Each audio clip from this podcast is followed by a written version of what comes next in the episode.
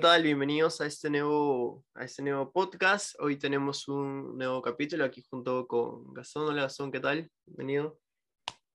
Hola César. Hola, ¿qué tal? Bienvenido a esta pre-Halloween, se podría decir, ¿no? Estamos a un día. Así que por este motivo vamos, vamos a hacer un capítulo especial. Vamos a estar comentando hoy algunas películas, muchas que nos gustaron, otras que no, pero más que nada esta última década, ¿no? Porque creo que está muy comentado lo de películas antiguas y eso que tal vez muchos conocemos, ¿no? Así que empezamos por, ¿por cuál Gastón en este caso?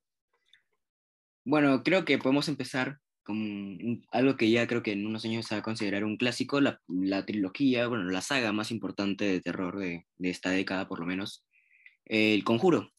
El Conjuro, un, todo el universo del Conjuro, la trilogía, Annabelle, a La Monja. Y bueno, por ahí, por ahí que han salido más películas que ya se van un poco del concepto principal, pero que también son parte del universo. ¿A ti qué te parece el Conjuro 1? El, lo que, el, que inició todo, ¿qué te parece a ti? El Conjuro 1, para mí, para mí fue una sorpresa. Yo lo vi, no, yo no lo vi en el estreno, creo que fue el 2013, me parece. Yo lo vi unos añitos después, más que nada. Eh, y me pareció algo, a ver, ahorita lo veo y tal vez no me dé miedo, te voy a ser sincero, pero en ese momento me pareció una propuesta diferente, muy diferente a lo que veníamos viendo del terror, eh, el terror simple, el terror cerrado, tal vez de que, no sé, hay que matar al asesino, todo queda bien y eso, ¿no? Eh, claro que el final no es algo diferente ni nada, ni que, wow, se va a un Oscar ni nada, pero eh, creo que te da algo, es como, lo veo como un thriller, un thriller, una propuesta de terror inesperado, podría decirse, que a mí me gustó muchísimo. Creo que en ese, en ese entonces era muy, eh, muy sonado, ¿no? Y que no sé si iba a haber una trilogía, pero al final terminó siendo así, ¿no? ¿Y a, ti, a ti qué te pareció? A mí el Conjuro 1 me encanta, la verdad. O sea, a ver, yo voy diciendo que nunca he sido un gran fan del terror, porque, a ver, porque en verdad es un poco difícil encontrar películas de terror buenas ahora en estos días porque se producen muchísimas y bueno, no todas son buenas. Y también porque me da miedo.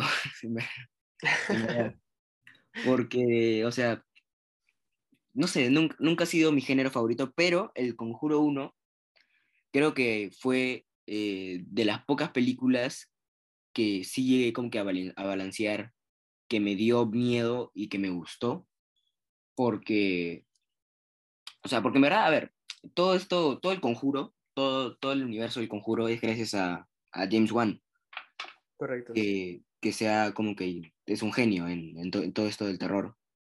Y, y, la idea original que tuvo, esto de los Warren y todo eso, o sea, a mí me, me, encantó, me encantó, me encanta el Conjuro 1 y el Conjuro 2 me encanta incluso más. El Conjuro 2 a mí me parece mejor que la 1. Eh, ¿Tú qué opinas? A mí también, a mí también. De hecho, justamente lo que comentabas del Conjuro 1, eh, a mí me pareció algo no sé, siendo, creo que las dos palabras que pueden describirlo son, me sentí muy tenso, pero efectivo a la vez, con el estilo que te presenta James Wan. Que o algunos puedes decir como que, ah, no me gusta un poco, o ha ido de, mm, como de capa caída en estos últimos años, pero me acuerdo, por ejemplo, que en esa película de, de, de la primera del Conjuro tenía una, tenía una, un plano secuencia, o varios planos secuencias, no me acuerdo, pero muy, muy interesantes que para mí, por ejemplo, una película de terror yo nunca había visto. Claro, a nivel técnico, El Conjuro es de las mejores películas de terror de, de la actualidad, o sea, que han salido en estos años. Porque claro, o sea, no lo vamos a comparar con El Resplandor y, bueno, los planos de Stanley Kubrick, pero, o sea, es muy buena técnicamente. Para lo que hemos estado viendo, eh, al menos hasta ese año 2013 más o menos, sí, sí. Para mí, por ejemplo, con respecto a la 2, eh, a mí me gustó mucho más la 2. También concuerdo contigo en eso creo que fue más un poco, es que tú, obviamente tú ya conoces a los Warren, entonces ya vas a ir de frente al grano, ¿no? Eh, no demora en ir como que, bueno, vamos a ver esto, no, ya te plantean dónde van a estar, ya te plantea qué, no, qué va a pasar, eh, y de ahí te genera, te va generando toda la trama, ¿no? Que obviamente tiene sus, sus peculiaridades ahí por, por el monstruo y eso, pero creo que es eficaz, ¿no? Para mí fue eficaz porque me, me entretuvo bastante, y eso es muy difícil tal vez una película de terror, porque ya sabes lo que va a venir a veces, con jumpscares y cosas así. Sí. Eh, pero me pareció fresco para lo que presenta James Wan. Me gusta, por ejemplo, su estilo, hasta la 2. No sé qué te parece a ti después lo que viene. Sí, es verdad. a ver, este, lo que pasa siempre con estas eh, sagas o estas precuelas, para mí siempre, o sea, o casi siempre, la mayoría de veces, la 2 va a ser mejor que la 1, porque en la 1 te tienen que presentar el mundo, presentar el personaje, presentar todo eso, y en cambio la 2 va eh, más directo al grano, ¿no es cierto? Y creo que eso pasa también en el Conjuro 1 y el 2. O sea, el Conjuro 2 me parece mucho más entretenido y también queda más miedo, la verdad, creo yo. Sí, sí, a mí me dio un poco más de miedo la 2 que la 1. Y lo de James Wan, este, creo que Warner no supo manejarlo, porque James Wan ya no dirigió la 3, ya no dirigió más películas de, de la saga, creo. Se Mm. fue porque no, o sea, sabía que ya no había más historias que contar así, que sean totalmente al nivel del Conjuro 2 y Conjuro 1, y decidió dar un paso al costado después de eso, creo. Y eso se empieza a notar porque después del Conjuro 2 viene Annabelle, ¿no es cierto? No me equivoco mal. Después del Claro. Conjuro 1, creo que es. Al, 2000, al siguiente año viene Annabelle. Ajá. Claro. O sea, claro, está el Conjuro y está Annabelle. Ujú. Y, y yo nunca he sido fan de Annabelle, o sea, ninguna de las películas. ¿A, tú, a ti qué te parece este, las películas de Annabelle? No, a mí no me gusta. O sea, nada de lo que haya hecho, eh, aparte del Conjuro 1 y 2, me ha gustado. Ni, ni Annabelle, ni La Monja. Creo que luego querían hacer otro de un spin-off del monstruo del Conjuro 2, que no, no se llegó a hacer, creo. Eh, pero no, no me gustó. Annabelle creo que es. Volvía a ese tipo de películas de eh, sustos repetidos, de trama cliché, y que no te da ningún, o sea, no te da ningún susto. Creo que ni, ni los jumpscares, a pesar de que no te los esperes, te asusta algo. Eh, a mí me aburrió, por ejemplo. Obviamente Claro. no me dormí ni nada, pero me aburrió bastante. Tanto la 1 como la 2. Creo que la 2 sí, fue yo- peor incluso. Yo vi la 1. Annabelle ahorita tiene tres películas o dos, no me acuerdo bien. Creo que tiene 3. Creo que tiene tres, ¿no? Sí, Sí, claro, sacó la tres. tercera antes que el Conjuro. Eh, sí, ajá. Creo que salió el 2019, me parece. Sí, sí, sí. La, la 1 y la 2, o sea, me- no me gustaron, pero me parecieron ok. Y me acuerdo que fui a ver la Teresa al cine con expectativas bastante, bastante bajas, porque, o sea, sabía que iban en picada, sabía que estaban cayendo, en verdad. Por, por errores anteriores como La Monja, La, la, la Llorona, creo también, que fueron un desastre. La Llorona. Y, este, y fui con expectativas muy, muy bajas y aún así me pareció horrible. O sea, en la película literalmente es, es este, no, no, no existen los Warren, o sea, los Warren aparecen en cinco minutos, y después todo pasa en una noche que no aporta nada a la saga. Y es, es todo, en verdad, es muy, muy, muy mala película. O sea, si quieres, si quieres ver una película de terror eh, en Halloween de, de la saga del Conjuro, creo que César y yo te recomendaríamos ver o el Conjuro 1 o el Conjuro 2. Sí, yo creo que sí. De hecho, justamente por, e- por lo que no me gustó ni Annabelle ni la 1 ni la 2, eh, ya luego la 3 fue después, no vi la monja, no sé si tuviste la monja, porque aparte que tenía malas referencias, no, no quería tener la misma sensación que con Annabelle. Yo vi la mitad, porque claro, no la vi en el cine, la vi como que en la televisión Ajá. y la quité, porque es que está, o sea, es que no, no tenía, no tenía sentido, en verdad. O sea, se, se, se, se, notó bastante la partida de James Wan en el universo. Y se notó muchísimo más en, la, en, en- esta última película de del Conjuro, el Conjuro 3, Ujú. que tú no la has visto, creo, ¿no? No, el Conjuro 3 no. No, está, está en HBO Max, si la quieres ver, pero no te la recomiendo que la veas porque es una mala película también. No es tan desastrosa como Annabelle 3. No es tan desastrosa, pero no ofrece nada nuevo. Y creo que es el problema de esta saga, que todo el día es lo mismo. O sea, todo, todas las películas, o sea, el Conjuro 1 y el Conjuro 2 sentaron las bases y desde ahí han sido una línea que nunca nadie más se atrevió a cambiar en la saga. Sí, concuerdo. Y, cada vez se vuelve más repetitiva y más aburrida. Sí, es que viene esa parte de la tercera, por ejemplo. Yo no, yo no la llegué a ver. eh, no soy tan fan del Conjuro, me gustan sus dos películas, pero con lo otro me fui desanimando mucho con los spin-off. Eh, entonces, también lo que se ha comentado era que en la tercera película era más, no sé si tú me puedes confirmar, tipo una película romántica enfocada en los Warren. que algo más de terror. Totalmente, sí, era una, historia de amor. Era, era ver Before, Before Sunrise con, eh, con jumpscares.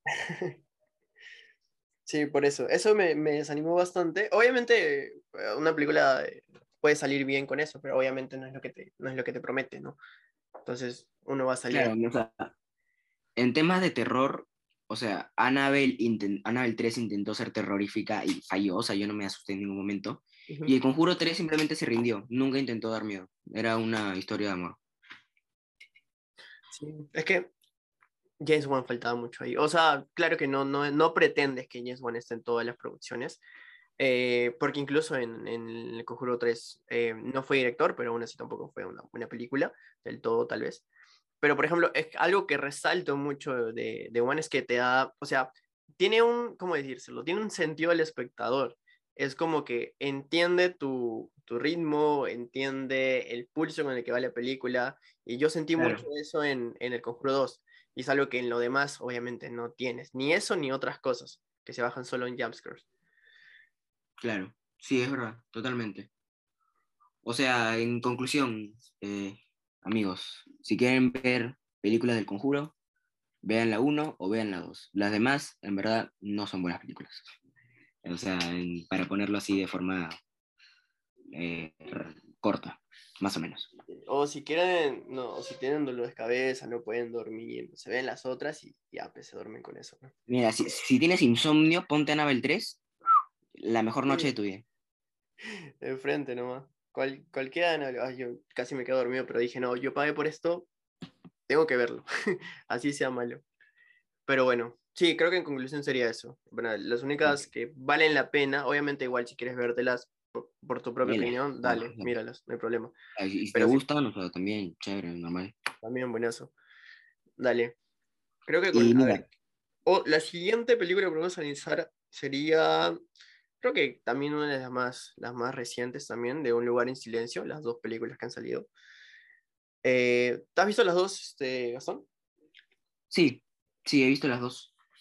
La uno la vi sin entender casi nada porque estaba en inglés sin subtítulos. Entonces, o sea, sí entiendo inglés, pero el problema es que no hay diálogo en la película casi. Entonces, eh, o sea, se me hizo un poco complicado de entender.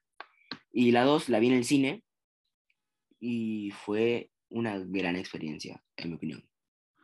O sea, creo que John Krasinski tiene una idea clara de lo que quiere hacer con un lugar en silencio y, creo que se puede también comparar con James Wan con El Conjuro 1 y 2. O sea, son buenas películas, las dos, yo creo. No, no sé, no sé si hace alguna tercera, no sé si habrá tampoco. No sé qué también le salga, porque creo que entre la 1 y la 2, mm, el problema con la 2 es que no hay mucha diferencia. O sea, son prácticamente lo mismo, más o menos, solo que con diferentes problemas. Sí, sí, sí. A mí, por ejemplo, yo vi la primera sin ver el tráiler.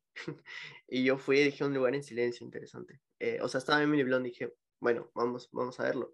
Pero luego vi que estaba John Krasinski y dije, John Krasinski en terror, o bueno, suspenso, terror. John Krasinski fuera de Office, mejor dicho, claro. no le tenía mucho fe, para ser sincero.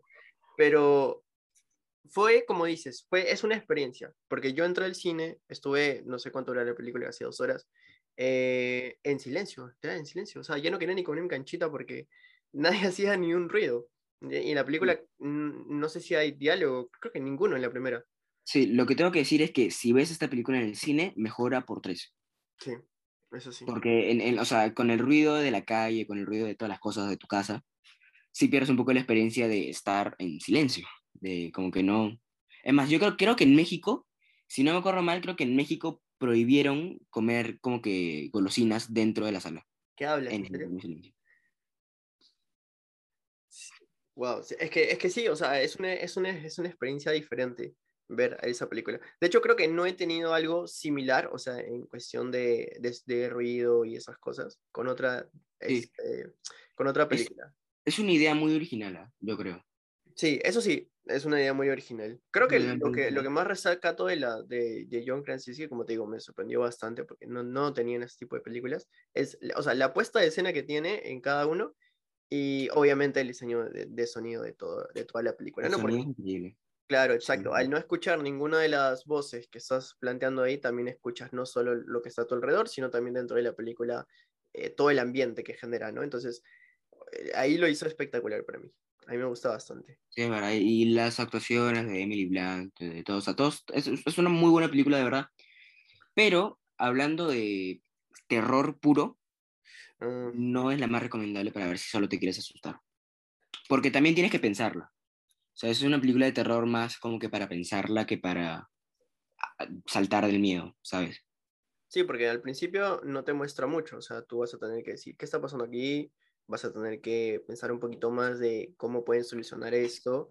Eh, primero inmiscuirte en todo lo que pasa, ¿no? Y luego ya ir soltándote un poco, ir arrastrándote por, por la acción, porque al final hay, hay un, poco, un poco de acción por ahí.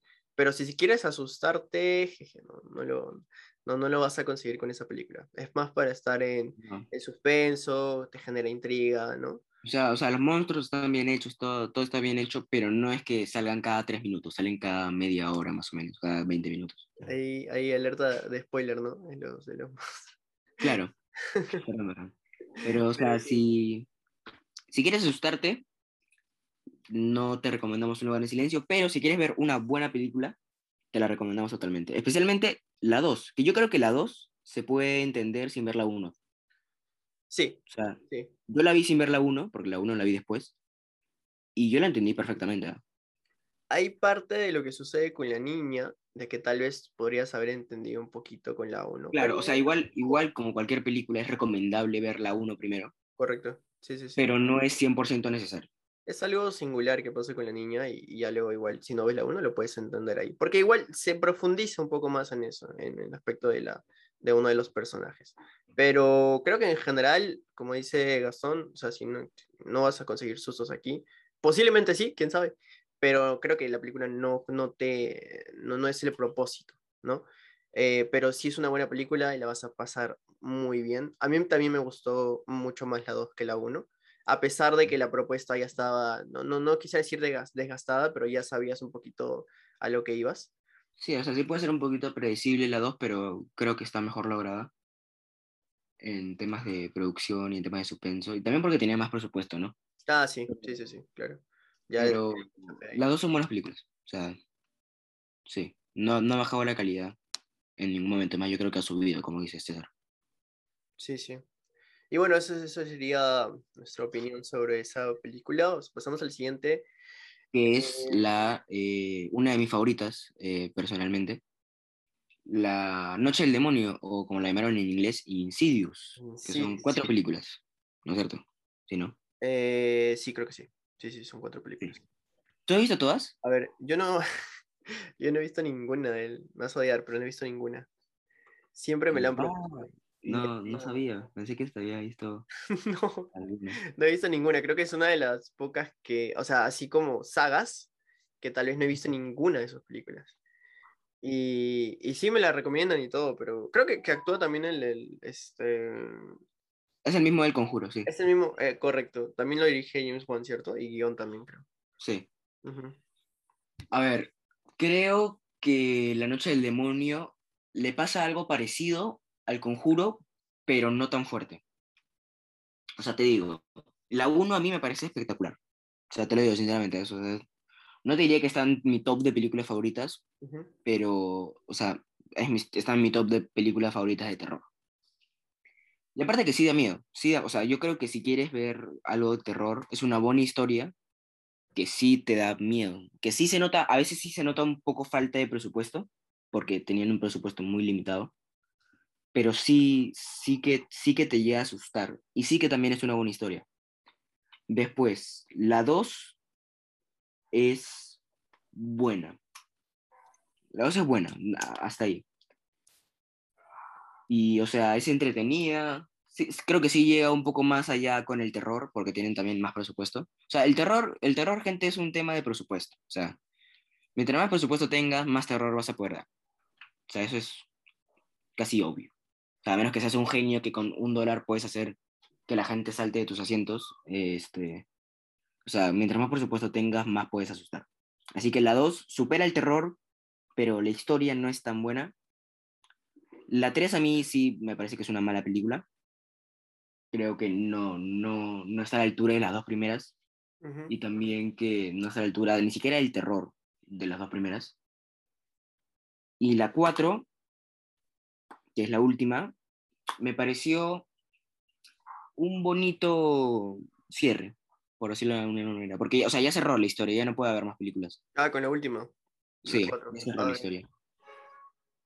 Son películas que duran una hora y media, creo que, o sea, es más, creo que si te haces una maratón de ellas en un día, y te las puedes acabar. Están en Netflix, creo, si no me acuerdo mal. Sí, creo que sí. Y la 4 me parece un bonito cierre. La, o sea, la 4 no es tampoco, no está a la altura ni la 1 ni de la 2, pero está bien, o sea, es, es buena. Es como que aceptable. Ahora, también algo importante para decir si tienes planeado ver esta película es que, a diferencia de Un lugar en silencio, si quieres, si quieres entender eh, la historia, sí tienes que empezar desde la 1. O sea, o ves la 1 sola o ves todas, porque no puedes ver como que ya, quiero ver la 4 y ya, porque no entenderías nada.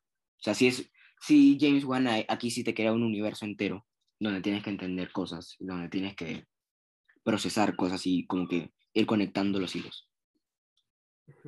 ¿Esa es, dijiste que es tu saga favorita o es una de las favoritas? Mi saga favorita eh, de terror, sí, porque tampoco es que haya visto muchas, Ah, claro, claro. pero yo sé que es una saga perfecta. Yo sé, perdón, yo sé que no es una saga perfecta.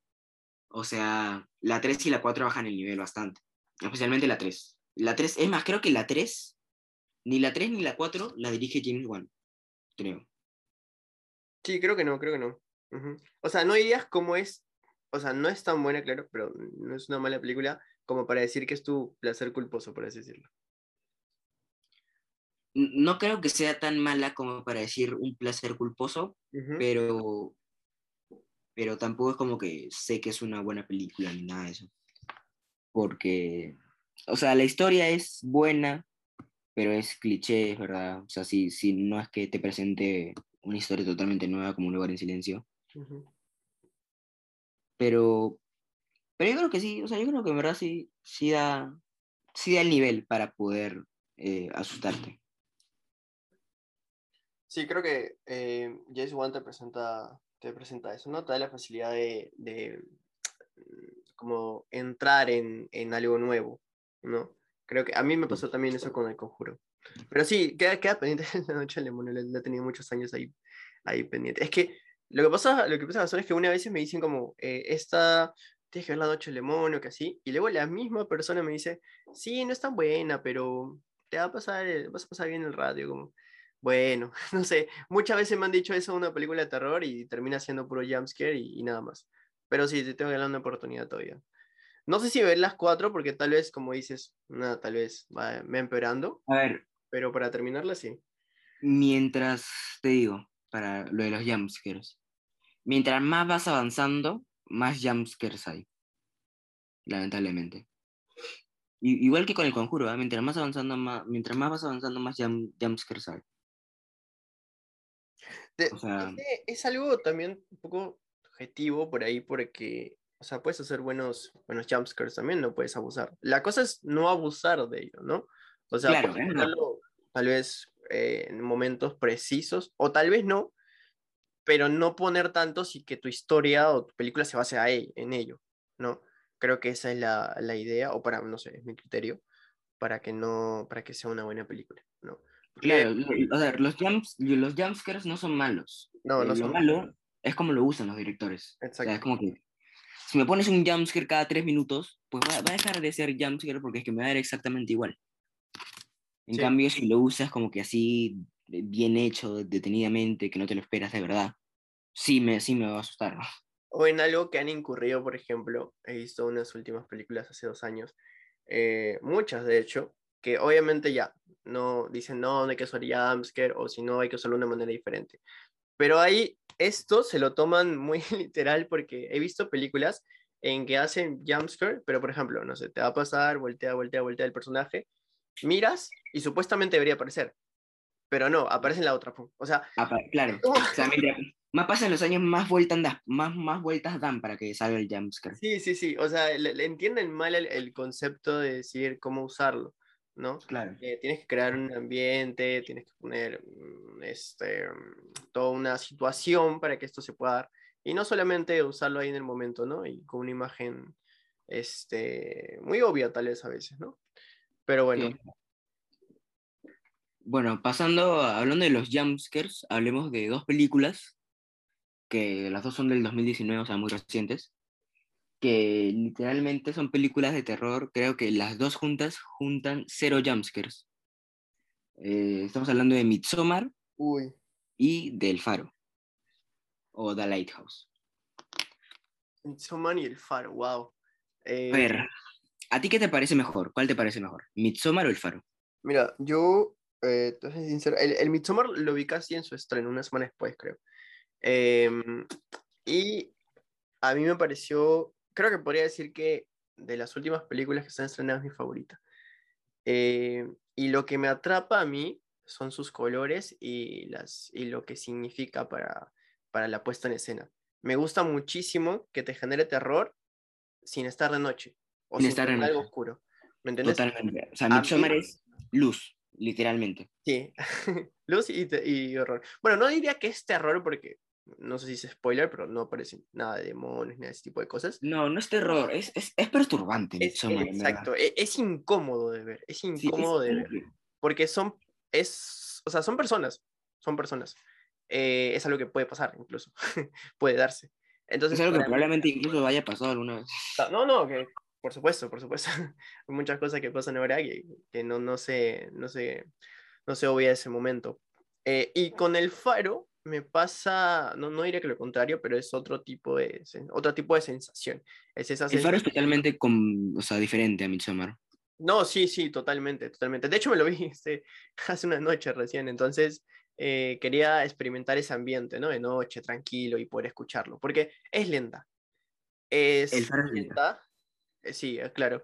Tiene muchos diálogos, eh, obviamente los dos actorazos que te presentan ahí eh, lo hacen muy bien, entonces te da pie a, a seguir, a seguir viendo, ¿no? En ningún momento lo sentí aburrida eh, porque ya sabes a, a- a lo que, a lo que te presentan los dos personajes desde el comienzo. Mira, si yo podía decir que una, cuál, cuál de esas me gustó más, creo que yo me sigo quedando con Midsommar, pero porque es una película eh, diferente. Eh, diferente incluso de lo que hizo Ari Aster también con He- Hereditary antes. Hereditary. Exacto. Entonces, a mí, por ejemplo, me causó mucha más incomodidad la película a la luz del día y que me cause más incomodidad a las personas que cualquier otro fantasma o demonio en esto en general. Porque yo me siento más incómodo en, esos, en esas situaciones. No sé qué te parece a ti. Mira, a ver, claramente las dos películas ya forman parte del, del gran, de grandes películas de terror de la década y grandes películas de la década a secas, creo, pero yo me quedo con El Faro por un tema de, de que tení, esta película tenía todos los ingredientes para que a mí no me guste. O sea, te, te lo pongo así. A mí no me gustan las películas lentas. O sea, yo entiendo que es el desarrollo, todo eso, pero a mí no, o sea, yo, personalmente a mí no me gusta. No me gustan las películas en blanco y negro mucho, porque siento que es como que lo hacen solo por, ah, para verse más cultos o algo así. Suele pasar, suele pasar. Y sale el actor de Crepúsculo, que, o sea, hasta ese momento yo no tenía el conocimiento de que era bueno, por decirlo de alguna manera.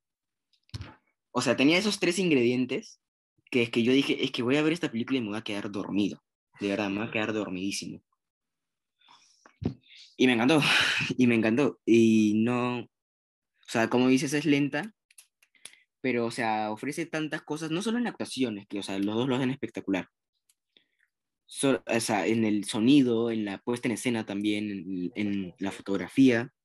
O sea, es, es, es, es este, es increíble cómo lo hacen. Y Midsommar también, o sea, lo que hace Florence Pugh en Midsommar, Midsommar es, este, también es increíble. Y la puesta en escena también es increíble. Pero sí hay veces que Midsommar se me hizo un poquito, Un poco larga. un poquito larga. Sí. Sí. Se me hizo un poquito larga, porque creo que sí dura, como, o sea, sí es larga, sí es larga la película. Y sí lo noté un poco más que en El Faro. O sea, en temas de terror, creo que ninguno de los dos se lleva el premio, como que comparado con otras películas. Porque como tú dijiste, o sea, Midsommar no es de terror como tal. Midsommar es una película que te perturba. Como que te quedas como que, ¿qué acabo de ver? Dios mío. Exacto, exacto. Y eso que Y tiene el- terror en su nombre, el terror no espera la noche.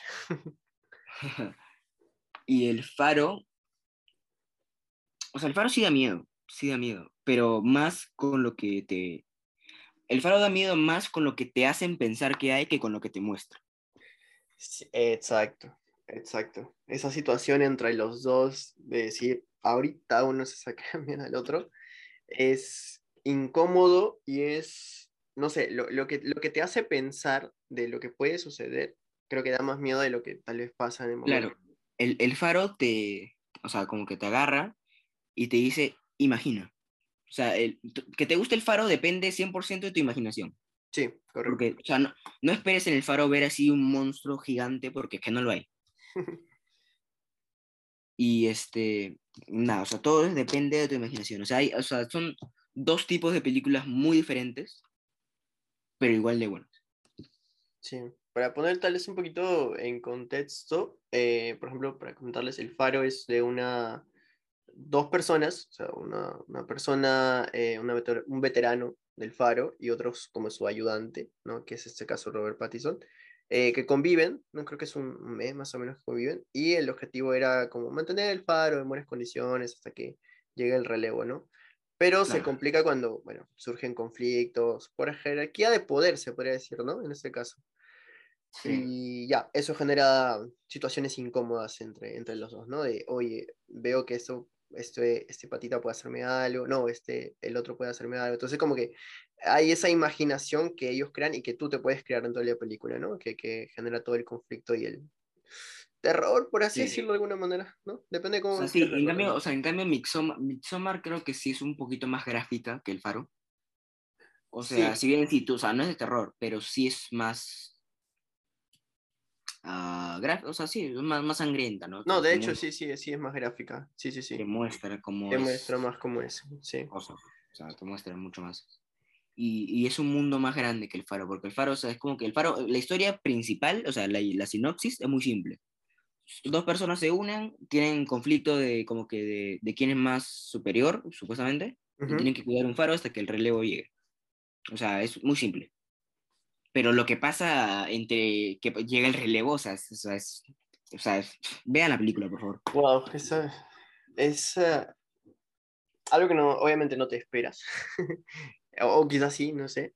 Pero, pero sí. Ah, Yo me quedo con Midsommar porque fue algo, para mí fue algo diferente. Obviamente El Faro no es que sea una película repetida, que ya la has visto muchas veces.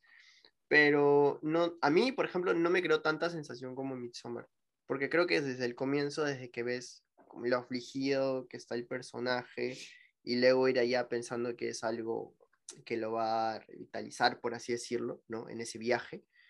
Eh, eso, eso me causó mucha, mucha, mucho, mucha incomodidad, ¿no? Porque decir que va a algo que supuestamente lo va a hacer bien en, el, en, ese, en ese encuentro con otras personas y que al final, bueno, no sea así o no del todo, es algo que a mí me causó mucho, mucho terror. Y todo el ambiente que te genera Ari Aster, ¿no? La, importancia que le da, creo que es una mezcla de terror clásico, porque obviamente es como que uses a personas, a un grupo de jóvenes en un campamento y vienen a matar, algo así, pero no sé, como un poco de posmodernidad, ¿no? Que te mete ahí de, del ambiente y todo eso. Es, es, turbio, o sea, creo que esa es la palabra, para mí fue muy turbio. Turbio y deslumbrante a la vez, creo que esas dos. Sí, Sí, ya, ya para ir, ir cerrando con, con, El Faro y con Midsommar, eh, les comento, pueden ver El Faro, bueno, solo, solo se puede comprar en Apple TV, lamentablemente por ahora, pero Midsommar sí está en Amazon Prime Video, si lo tienen, sí, sí, sí, la pueden ver ahora mismo. Y la recomiendo, cualquiera de las dos la recomendamos muchísimo para que la vean en, en. Podría ser incluso de las dos mejores de, de la década, si lo quieres sí, poner así. En verdad sí, yo creo que sí. Ahora, y... para, ¿cuál sigue? ¿Cuál sigue? Para terminar ya, porque vamos a hacer un poquito más cortos los capítulos, uh, vamos a hablar de dos películas cada uno, recomendaciones así rápidas que pueden ver eh, en servicios de streaming, que son actuales más o menos y que mm, a nosotros nos gusta, ¿no? O sea, te digo yo, mira, las que tengo aquí son, primero es una un poco desconocida, que se llama Cam, que la pueden ver en Netflix. No les quiero, es que le daré una sinopsis normalmente, pero yo no les quiero decir nada de esa película, solo busquen Cam en Netflix y véanla. Es muy buena, no, no es un terror convencional y es muy, o sea, en verdad, es muy, está muy infravalorada, creo yo. Y ahora, la siguiente que voy a dar yo es, eh, creo que la que se lleva el premio en terror. O sea, si te quieres asustar, esta película no es la gran película en la historia, en, en, historia, ni en, la, ni en la dirección, ni en nada de eso, ni en las actuaciones. Pero si te quieres asustar, eh, ve así en la tierra como en el infierno. Que tú lo has visto también, ¿no, César? Sí, sí, sí, lo vi eh, este año creo que comienzos. Está en Netflix, creo. que Todavía. Y, o sea, a ver, yo, yo me... O sea, yo digo que tengo miedo a veces de ver películas de terror, pero es que yo, yo no me asusto tan fácil con películas de terror. Pero es que esto, esto fue un, un, agobio. Y aparte, la, la, película dura una hora y media.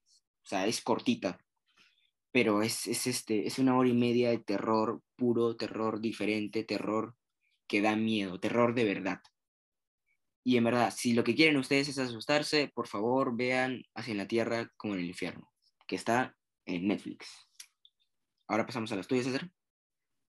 Dale, dale, genial, genial. Sí, ah, de, de hecho esa película me la vi por recomendación y, y también me gustó bastante. Eh, de hecho, sí sigue en Netflix, ¿no? Todavía. Sí, todavía está en Netflix, se acaba de revisar. dale, dale. A ver, eh, creo que muy aparte de las que hemos hablado, que también están entre mis favoritas de, del Faro y Midsommar, mira, viendo un poquito del lado ya por, por el mismo director de Midsommar, que es Ari Aster, fijo, fijo, Hereditary. O sea, creo que esa, esa película también podría estar entre una de las mejores. Para mí, para mí, esta última década, ¿no? Hereditary. O bueno, creo que, ¿cómo le ponen? Creo que el, el legado del diablo, creo que está en español. No sé por qué le ponen eso. No, es Hereditary en general, es lo mismo. Sí, porque también la he visto como el legado yo, no, yo no he tenido la oportunidad de verla. Yo no he tenido la oportunidad de verla todavía. Pero está en Apple TV baratísima. O sea, en verdad que a comparación de, de la otra que dije, de, del Faro, que está cara está baratísima y también está en HBO Max. Así que nada, también, también por el director, confío de que sea buena, confío en César también, también muy recomendable. Sí, sí. Esto mm, también no quería tirarles un poco la, la hipnosis, ¿no? Porque también es un poquito de spoiler. De hecho, esta película no, no, no van a, no vas a, eh, ¿cómo decirlo? No, o sea, si vas a asustarte, pero no es durante toda la película. Creo que un poco aparte del final o desenlace, ¿no? Es más conflicto familiar, ¿no? Y es muy desgarrador al comienzo. O sea, desde el comienzo vas a ir unos 15, 20 minutos más o menos, ¡pum! Pasa esto y tú dices, ¿en qué momento pasó esto? Yo no vine a ver esta peli. Porque yo me quedé así, yo la vi con mi hermano y me quedé como, guaso. Yo, o sea, no, no puede ser que una película de terror pase esto al comienzo, ¿me entiendes? Y ya luego van con el drama familiar y eso, y es muy incómoda de ver de verdad, de hecho muy incómoda. Pueden tocarte un poco de tema de fantasmas por ahí, pero creo que lo principal es la trama familiar que hay, ¿no? Pero sí, muy, muy recomendable, de hecho es muy buena experiencia. Eh, yo no la vi en cines, la vi, en casa, pero aún así me gustó muchísimo. Esa, la primera, creo que la otra también está un poquito, eh, no sé, que, que la suelen recomendar mucho, pero es una que vi hace poco también, que es La Bruja. Está desde el 2015 ¿sí? Con Anya Taylor-Joy justamente. Y bueno, cuenta la historia de, la, de una, creo que es una, una familia, sí, es una familia en la Nueva Inglaterra de 1630, más o menos por ahí. Eh, es un matrimonio de colonos cristianos, algo así, y son cinco hijos, entonces viven cerca del bosque y hay una leyenda popular de, la, de una bruja, pero no se le dice como bruja, sino como un carácter demoníaco, así decirlo, ¿no? Lo que se le suele comentar. Entonces ahí comienza, es, este, comienzan a sospechar mucho de la hija, ¿no? De que puede estar poseída, y no sé qué cosa. Pero no creas que es el típico cliché de que, de que ah, va a aparecer un demonio y va a matar a todos. No, o sea, hay momentos de suspenso y de que te hacen desconfiar de una u otra persona. Entonces tú no sabes quién puede ser la que está cometiendo este tipo de, de sucesos. Entonces esa, eh, en eso se basa la película, a pesar de que dura poco, ¿ah? dura hora y media Sí, duró hora y media. Eh, es del mismo director de, del Faro, ¿ah? Sí, sí, sí, Y- es el mismo director de Faro. Ajá. Y también sale Anya Taylor, Anya Taylor-Joy. así También. Sí, sí, sí. véanla. Sí, sí, sí. Eh, está en Apple TV también. Buenazo, buenazo. Y eso sería también todo, todo por hoy. Eh, bueno, les, les deseamos un feliz Halloween, un terrorífico Halloween. Y, y nada, que vean, si quieren ver alguna de las películas que hemos comentado, chévere. Si tienen alguna recomendación también para mejorar el podcast, chévere también. Síganos, compártanos, todo, todo lo que dice la gente en los podcasts en YouTube. Háganlo. Vamos a estar subiendo un capítulo cada semana. Y bueno, eso sería todo. Sí, eso Muchas gracias, todo. Sí, sí, más bien muchas gracias, Gastón. Como digo, si desean ver las películas que les recomendamos, si desean vean otras, las malas incluso que les dijimos para que comprueben tal vez o, o tengan otra opinión. Y si desean también vean las, las clásicas, ¿no? La- Las, que se suelen ver en Halloween por ahí. Si es que no las has visto, date la oportunidad ahí, ¿no? Y sí, eso sería todo. Gracias, Gastón, por, por el tiempo de ahora y ya nos estamos viendo la próxima semana entonces. Chévere. Nos vemos la próxima semana. Listo, cuídate. Cuídense, gracias. Chao.